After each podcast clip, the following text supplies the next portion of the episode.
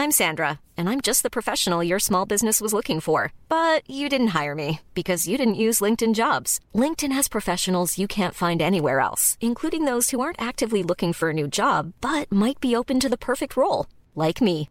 In a given month, over 70% of LinkedIn users don't visit other leading job sites. So if you're not looking on LinkedIn, you'll miss out on great candidates like Sandra. Start hiring professionals like a professional. Post your free job on linkedin.com/spoken today. Heraldo Podcast, un lugar para tus oídos. Hola, ¿qué tal, amigas y amigos? Sean bienvenidos nuevamente a su nuevo podcast favorito, Bien Mex. El día de hoy nos acompaña un invitado de lujo, nuestro buen amigo Alan Vargas, originario de Nayarit, México, politólogo por la Universidad Nacional Autónoma de México, ha participado y militado en distintas causas sociales y estudiantiles. Ha escrito en diversos medios de comunicación que confluyen en el marco del activismo social, así como en la columna Se tenía que decir del Heraldo de México, además de ser el creador y host del podcast Tranquilo y en voz alta. Actualmente funge un papel dentro del servicio público y entrega su tiempo para seguir construyendo una mejor sociedad a partir del diseño de políticas públicas encaminadas a favorecer a las personas que menos tienen. Bienvenido, Alan, ¿cómo estás? Muchísimas gracias por el espacio. Estamos al orden. Encantado de conocer el espacio, encantado de la invitación y bien, súper bien, listos. No, qué gusto tenerte aquí. Este, pues bueno, mi estimado Alan, por ahí ya tuvimos una, una plática anticipada en donde eh, comentábamos acerca de la dinámica de este podcast, en donde analizamos eh, lo que son las canciones que han salido en las mañaneras de, del presidente. No sé si te suene esta canción y a la gente que nos ve y escucha, este, le suena esto que dice, ya no sé disimular, llamo y no te puedo hablar, tu recuerdo no se va, no se va, no se va. Sí, claro que sí. Es em, además es una de las canciones, em, yo creo que más espontáneas que he oído en los últimos meses y eh, es, es, importante hablarlo en el sentido de que mm, ha tenido su papel en la agenda nacional. Entonces, eh, sí estoy encantado de, comentarlo. Eh, además, esa canción se ha utilizado en muchos momentos muy especiales. Sí, ¿no? En momentos muy icónicos de, ya de nuestra historia contemporánea en México, aunque que mucha gente pues dirá, ah, caray, pues en qué, ¿no? Bueno, es de lo que vamos a platicar el día de hoy. Eh, pero antes de eso me gustaría platicarte y platicarle a las personas que nos escuchan cómo surge esta canción. Esta canción es compuesta e interpretada originalmente por el grupo Morat, la, eh, una banda la cual pues andaba de fiesta en, en Madrid, si no me equivoco, y vieron cómo sus fanáticos este, pues, bailaban sus canciones. Eh, lo cual pues no era la intención original de, de Morat, ¿verdad? Como la de muchas bandas, pues llegar a los corazones de la gente y todo ese rollo, pero les llamó la atención eso. Entonces ellos dicen, pues vamos a hacer una canción que, que le gusta la raza, ¿no? Este, para, y que la baile, ¿no? Y pues sí, el ritmo de, de No se va, pues es un ritmo eh, entre un reggaetón eh, y otros eh, géneros, a lo mejor colombianos por ahí, pues medio sabrosones, ¿no? esto publicado en 2018, pero bueno, viene de eh, ¿cómo decirlo? De las bandas hueseras, ¿no? Que se le conoce a las bandas, pues que tocan en las quinceñeras, que tocan en las bodas, que tocan en los bares. Viene una banda huesera eh, llamada Grupo Frontera. Eh, de pronto, pues hacer una serie de covers muy buenos, entre ellos también La Ladrona de Diego Verdaguer. pero, curiosamente, viene con un cover muy especial que es No se va, de Grupo Morat. Pues sí, en lo personal yo no conocía la de Morat quiero decir, cuando yo escucho eh, No se va, la escucho por primera vez como Grupo Frontera. Además, eh, creo, eh, digo, ya entrando un poco en la parte que comentas de cómo surge la canción, que últimamente la música eh, se está proyectando más por las redes sociales que como se hacía, digamos, de antaño, ¿no? De la forma clásica, como es eh, lo que se conoce como tocar puertas, ¿no? Eh, estar en las disqueras, grabar demos, papá, papá, papá. Tú estás como buscando ese patrocinio. En este momento, digamos que las redes sociales han em, trampolineado a los, a los talentos emergentes y tienen, digamos, esa eh, cada vez más presencia. No sé cómo lo ves, porque además, por ejemplo, Grupo Frontera eh, se ha hecho covers y en realidad el cover es parte fundamental de, la apreciación de la música. Y muchas veces eh, los covers son muchísimo mejores, ¿no? Que las canciones originales. Entonces, eh, sí, sí, sí. O ¿cómo, ¿cómo, lo viste tú en ese momento? Sí, claro. O sea, me, me, me llama la atención esa parte que tú dices, porque llega Grupo Frontera y lo podemos ver en, la, en, en, los números de YouTube como Grupo Frontera, que esta canción de No se va sale en abril del 2022 y ya tiene muchísimas más reproducciones que la de Morat que salió en 2018.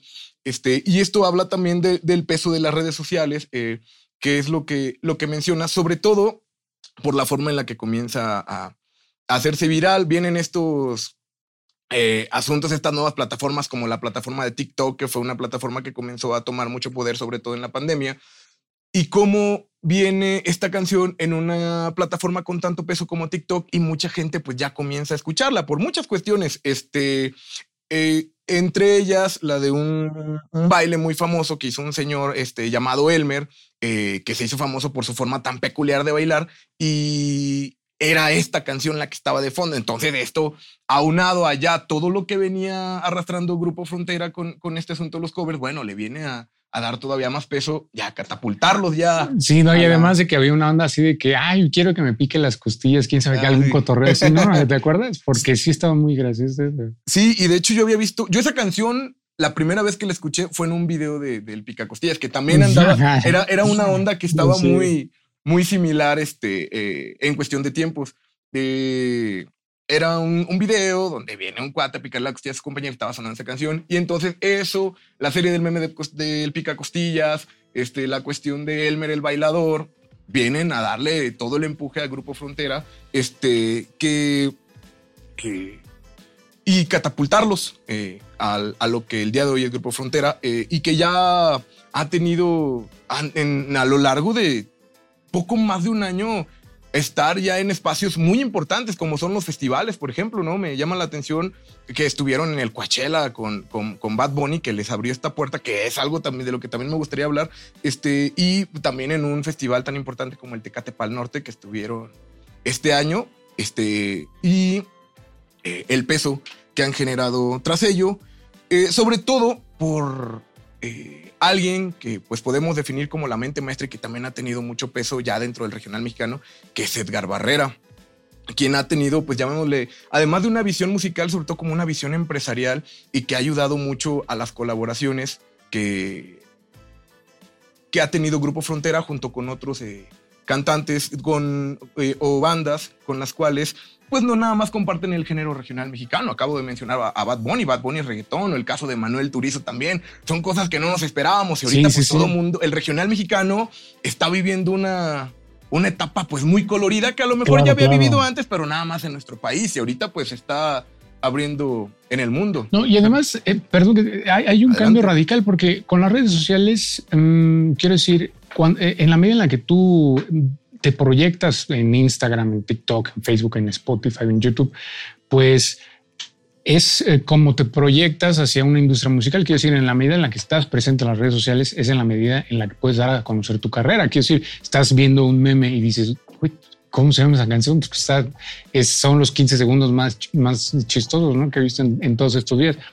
Entonces, eh, quiero decir, ha cambiado la forma en la que nosotros percibimos la industria musical y eso tiene que ver también con una influencia cultural de dónde venimos. Así, mm, de, desde qué puntos estamos escuchando la, la, música, ¿no? No sé cómo lo veas, pero Grupo Frontera pues es un caso particular en el norte y en la zona semi-extranjerizada de, de, de, México, ¿no? Que, que confluye con eh, Estados Unidos. De hecho, es lo, justo lo que estabas hablando acerca de su productor, ¿no? Ellos son eh, México-americanos, hasta donde sé.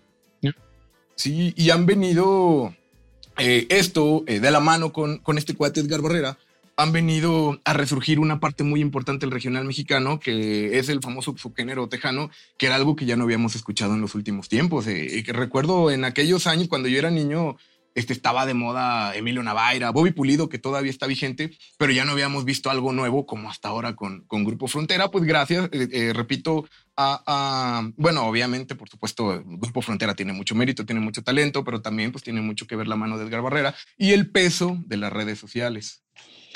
Sí, creo que el, en Estados Unidos esa canción fue muy apoyada y aquí también se proyectó. Sin embargo, ellos ya tenían una carrera, digamos, allá.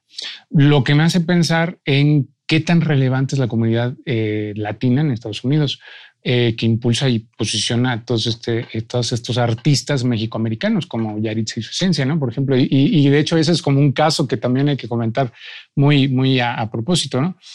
Em, el género más o menos denominado como lo que conocemos como regional mexicano ha logrado tener una, un alcance mayor por la población latina que está en Estados Unidos, mm, particularmente la mexicana. Em, en, ese, en Estados Unidos, el, más o menos hay 37 millones de personas em, de origen mexicano y eh, son suficientes como para posicionar a cualquier, a cualquier artista, ¿no? Yaritza y su esencia, Grupo Firme, eh, Grupo Frontera últimamente. Y me gustaría compartirte una, unas cantidades, unas cifras interesantes, porque los 37 millones de mexicanos o personas de origen mexicana eh, se dividen a su vez en 10.7 millones de personas nacidas en México.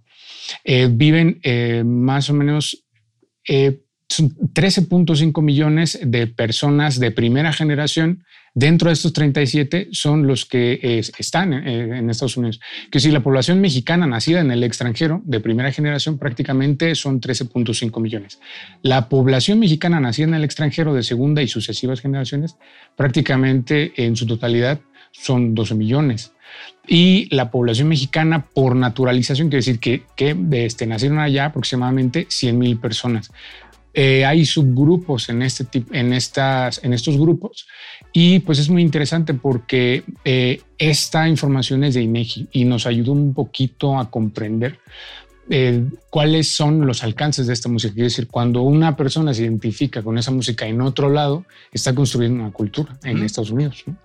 Sí, claro, y, es, y, es, un dato muy importante. O sea, la forma en la que ya un porcentaje tan grande de población pues está construyendo ya su propia cultura, porque es una identidad ya propia lo que están manejando, porque no es una cultura americana ni es una cultura mexicana, o sea, es una cultura ya eh, migrante o mexicoamericana, ¿no? Que ya, tienen, ya tienen su propia identidad, tienen sus propios hábitos, tienen sus propios valores, inclusive su propia forma de comunicarse, ¿no? Como es el famoso Spanglish, ¿no? A lo mejor este...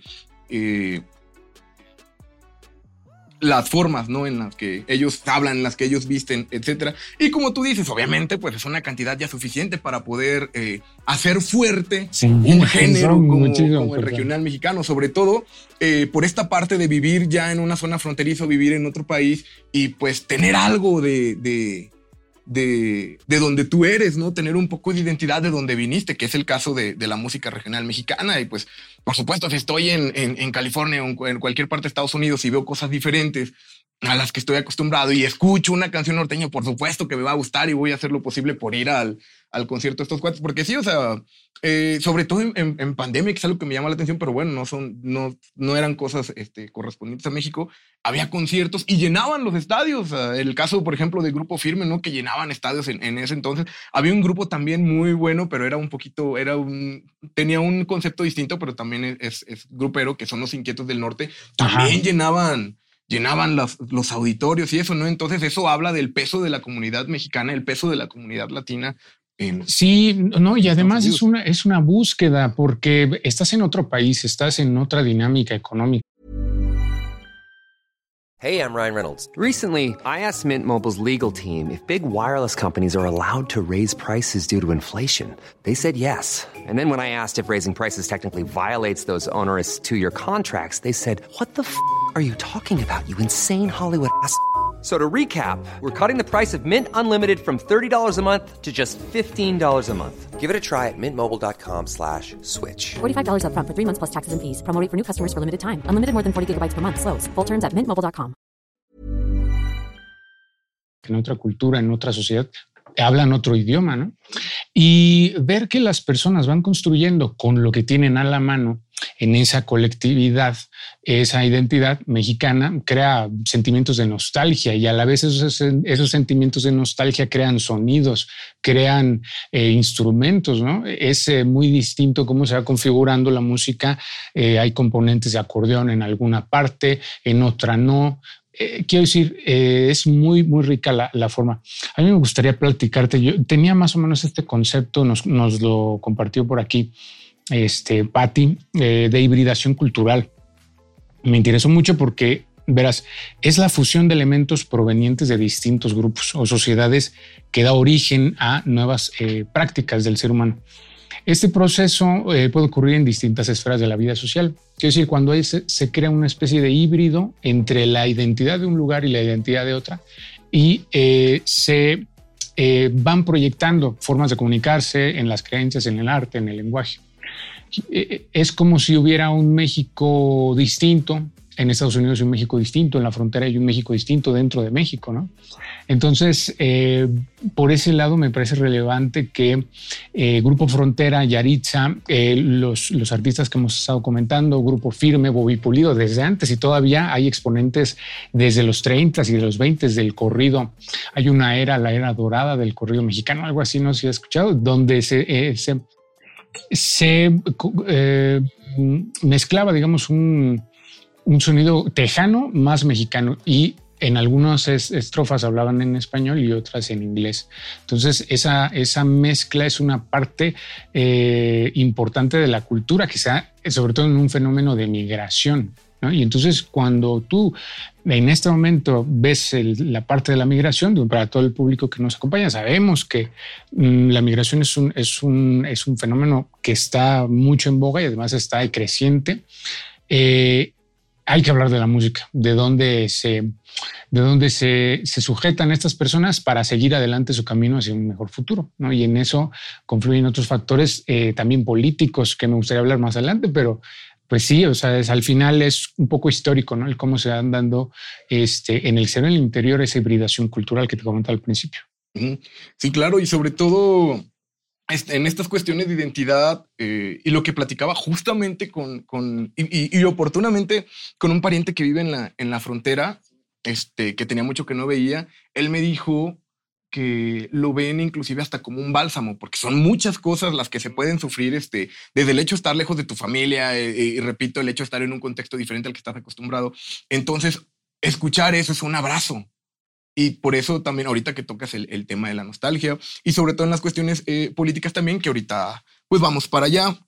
Eh, como mencionábamos, eh, esta canción pues tiene un, un, papel importante en la política y muchos dirán de dónde o, o, cómo llega, ¿no? Bueno, lo que hemos llamado en, alrededor de este podcast el radar de las instituciones, ¿no? ¿Cómo aparece esta canción? No se va de Grupo Frontera, en el radar de las instituciones. Me encantaría hacérselo saber. Bueno, eh, al presidente Andrés Manuel López Obrador, en una de sus conferencias mañaneras, lo cuestionan eh, sobre qué opinaba eh, de este asunto de los corridos bélicos, ¿no? Que actualmente pues están dando mucho de que hablar, que pues realmente no es algo nuevo. El género sí, como tal, pero el concepto no, porque ya desde tiempos atrás tú mismo lo has dicho, ya ha existido esta cuestión del corrido. Claro, había unas cuestiones del corrido que era pues para platicar ciertas anécdotas de, de actos heroicos, ¿no? De personajes de la historia, nada más que hubo un momento en donde llegó la era del narcocorrido, este, y empiezan pues ya a hablar de historias de pues personajes eh, ya muy incluidos en la cuestión de la violencia y la inseguridad pública, ¿no? Y viene una serie de, de, cuestiones, viene hace algunos años, este, estaba esta onda de los movimientos, del movimiento alterado, eh, que ah, eran unos corridos muy explícitos, ¿no? que hablaban de situaciones de violencia de una forma muy explícita. Y ahorita recientemente, pues esta onda de los corridos bélicos o belicones, ¿no? Como le dicen ellos. Sí, tumbados. Que los corridos, los famosos corridos tumbados, este, también con, con, exponentes que ahorita también ya, pues han llegado inclusive al, al, top global de Spotify. Quiero decirte que es mi, perdón, ¿eh? es como un gusto culposo, porque al final sí tienen componentes de tienen componentes como sociales, aspiracionales, ¿no? Eh, quiero decir, no en el sentido de aspirar a lo que narra el corrido, sino que es una aspiración a una cultura. Mm, me parece interesante el cómo se incorpora en la agenda de hace unos meses el tema de cómo le pregunta al presidente. Presidente, bueno, es que siempre ha habido como un tema ahí, un cuestionamiento hacia los gobiernos de su postura ante las narcoseries, ¿no? De sus posturas ante eh, los corridos bélicos, ¿no? Esta onda de la, de la narcoinfluencia en las juventudes. Y eh, me parece muy interesante porque justo, seguramente lo, vamos a mencionar más adelante, pero en la mañanera es donde se da esta, esta playlist, digamos, del, bienestar, ¿no? Como quien dice, y en su gran mayoría está compuesta por, eh, curiosamente, alternativas que no eh, responden justamente a esto que se les señala como corridos, este, digamos, bélicos, violentos o narcoinfluyentes, ¿no? Sí, claro. Y como tú dices, es, es, a veces puede caer inclusive hasta en la parte del, del gusto culposo. Yo no voy a mentir. Si hay una canción de algún corrido tumbado que me guste, que a lo mejor no es algo tan explícito algo, pero es que... No mientan. Lo que la... Sí, claro, ¿no? Dijo Alex Fernández en un stand-up, ¿no? Cuando, cuando toman, pues que escuchan, ¿no? Cuando estás enfiestado. Claro, no estamos promoviendo aquí el alcohol ni nada, eso hay que nos aclarar. Pero pues sí de tanto escucharlo, pues te gusta, ¿no? Y ha, y ha, habido exponentes muy buenos y canciones que no tienen, canciones del género que no tienen nada que ver con la cuestión de la apología del delito. Eh, pero bueno, a lo que vamos es a esto que, que mencionas de la famosa playlist del bienestar, eh, que después de que al presidente le hacen esta pregunta donde lo cuestionan de qué piensa acerca del género, él dice eh, que no va a censurar nada, o sea, vamos a respetar la línea de la libertad de expresión, pero no nos vamos a quedar de brazos cruzados. Vamos a ofrecer este, una alternativa eh, musical a los jóvenes para que oigan otra cosa, ¿no? Este, para que no, no todo se quede pues, en la línea de la apología del delito y de la violencia, porque hay, hay géneros, eh, hay nuevas propuestas musicales de la actualidad, este, pues, ajenas a, a, esta situación que los jóvenes pueden, pueden escuchar, ¿no? Él, él, mismo lo dijo, oigan canciones bonitas, oigan canciones que le canten al amor, y pues de pronto llega los ya conocidos Grupo Frontera a las mañaneras como primer propuesta de esta playlist del bienestar la cual eh, viene pues como alternativa a esto que estamos platicando. Sí, sobre todo hay una, una parte que tiene que ver con eh, los refuerzos que hace el, presidente hacia una alternativa. Y eso sí es muy importante porque eh, lo que dice el presidente es, sí hay música que no hace apología del delito y es esta, ¿no? Y hasta la pone en la mañanera en el espacio, digamos, que tiene el de comunicación. Entonces, a partir de ahí, eh, también hay un arropamiento de la comunidad migrante eh, que está en Estados Unidos que dice, oye, está bien que el presidente posicione estas narrativas con estas rolas, porque al final pues visibiliza este fenómeno migratorio ¿no? y esta protección y, eso le abre la ventana a hablar de las políticas migratorias a través de una canción. O sea, es algo curioso y justo a partir de ahí se vienen las convocatorias de los conciertos en el Zócalo.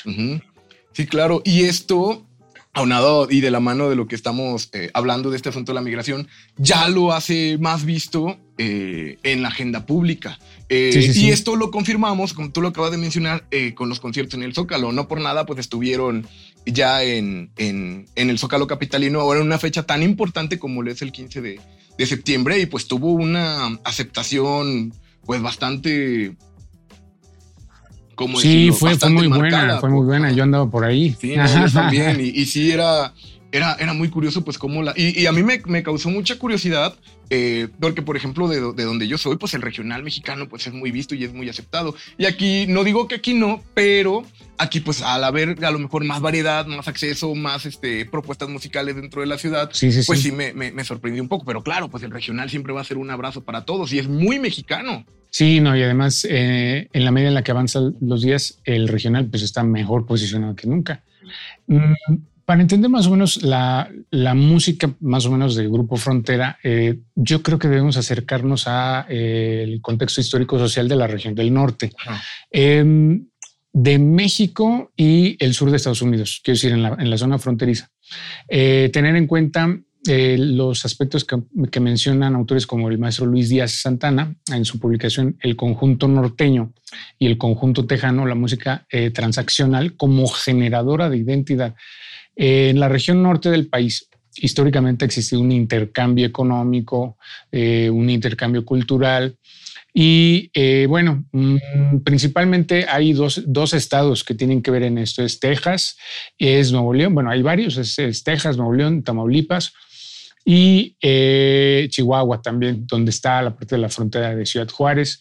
Em, tengo yo familia en Ciudad Juárez y entonces siempre hay como una parte em, digamos, híbrida, como lo que comentaba, pero además creo que el estilo se distingue por una nostalgia. Si pudiéramos poner una, una, característica, sería la nostalgia en la música norteña, la cumbia, este, y, creo que también el, tema de la frontera se construye como una división político-administrativa, eh, más no cultural del todo, eh, por lo que también es, un lugar de encuentro, es un lugar donde eh, siempre tenemos esa, ese, esa, digamos, ese hogar, esa, esa, ese arropamiento del, del, del, del conciudadano.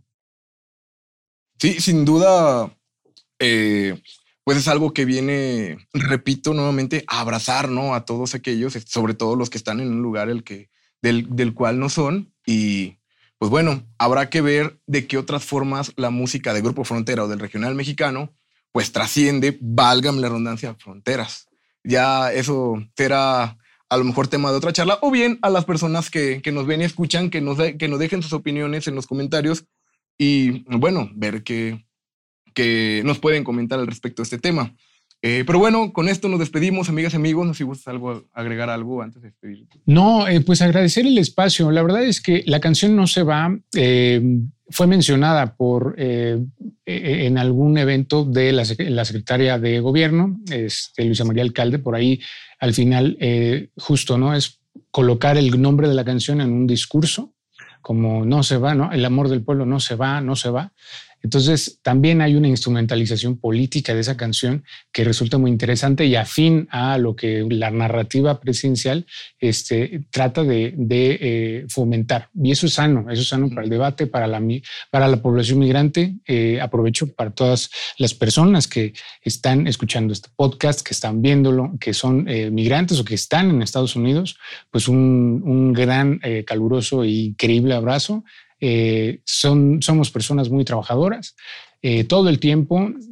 y pues nada, agradecer el espacio. Este, la canción está increíble y me encanta, me encanta. Hubo un momento en el que siempre la tenía yo en, en, la mente. Sí, no, por dos. Este, a mí también me gusta mucho. Y bueno, agregando ya para terminar, este, esta cuestión del discurso de, de, la secretaria de Gobernación, pues es una forma también pues de acercarse al, a los ciudadanos mexicanos, ¿no? Lo cual pues ya platicaremos en nuestro episodio. Pues muchísimas gracias. Recuerden seguirnos en TikTok y en Instagram, en el Heraldo Podcast y en YouTube, Facebook y Twitter como el Heraldo de México. Ya me pueden seguir en Instagram como pepeosmar.rubio. No sé si... Bueno, eh, soy Alan Vargas, todo, eh, todo pegado, ahí donde sea. Excelente. Bueno, pues muchísimas gracias. Muchas gracias, Gracias y nos vemos en la próxima. Bye. Hasta luego. Hi, this is Paige from Giggly Squad, and I want to talk to you about Splash Refresher and my water intake. Okay, so you guys obviously know that I'm a hydrated girly, but sometimes when you drink that much water, it starts to just taste bland, and you're just like, I need something to spice it up. That's why I love Splash Refresher. It has zero sugar, zero calories, and it's a splash of sweetness. And they come in five different flavors. They're so good. Wild berry, acai grape, pineapple mango, lemon, and mandarin orange. My favorite is the wild berry because I just I just love a berry. So if you're like me and you're drinking water all day, then try Splash Refresher. It's going to absolutely change your water game and it's good for you.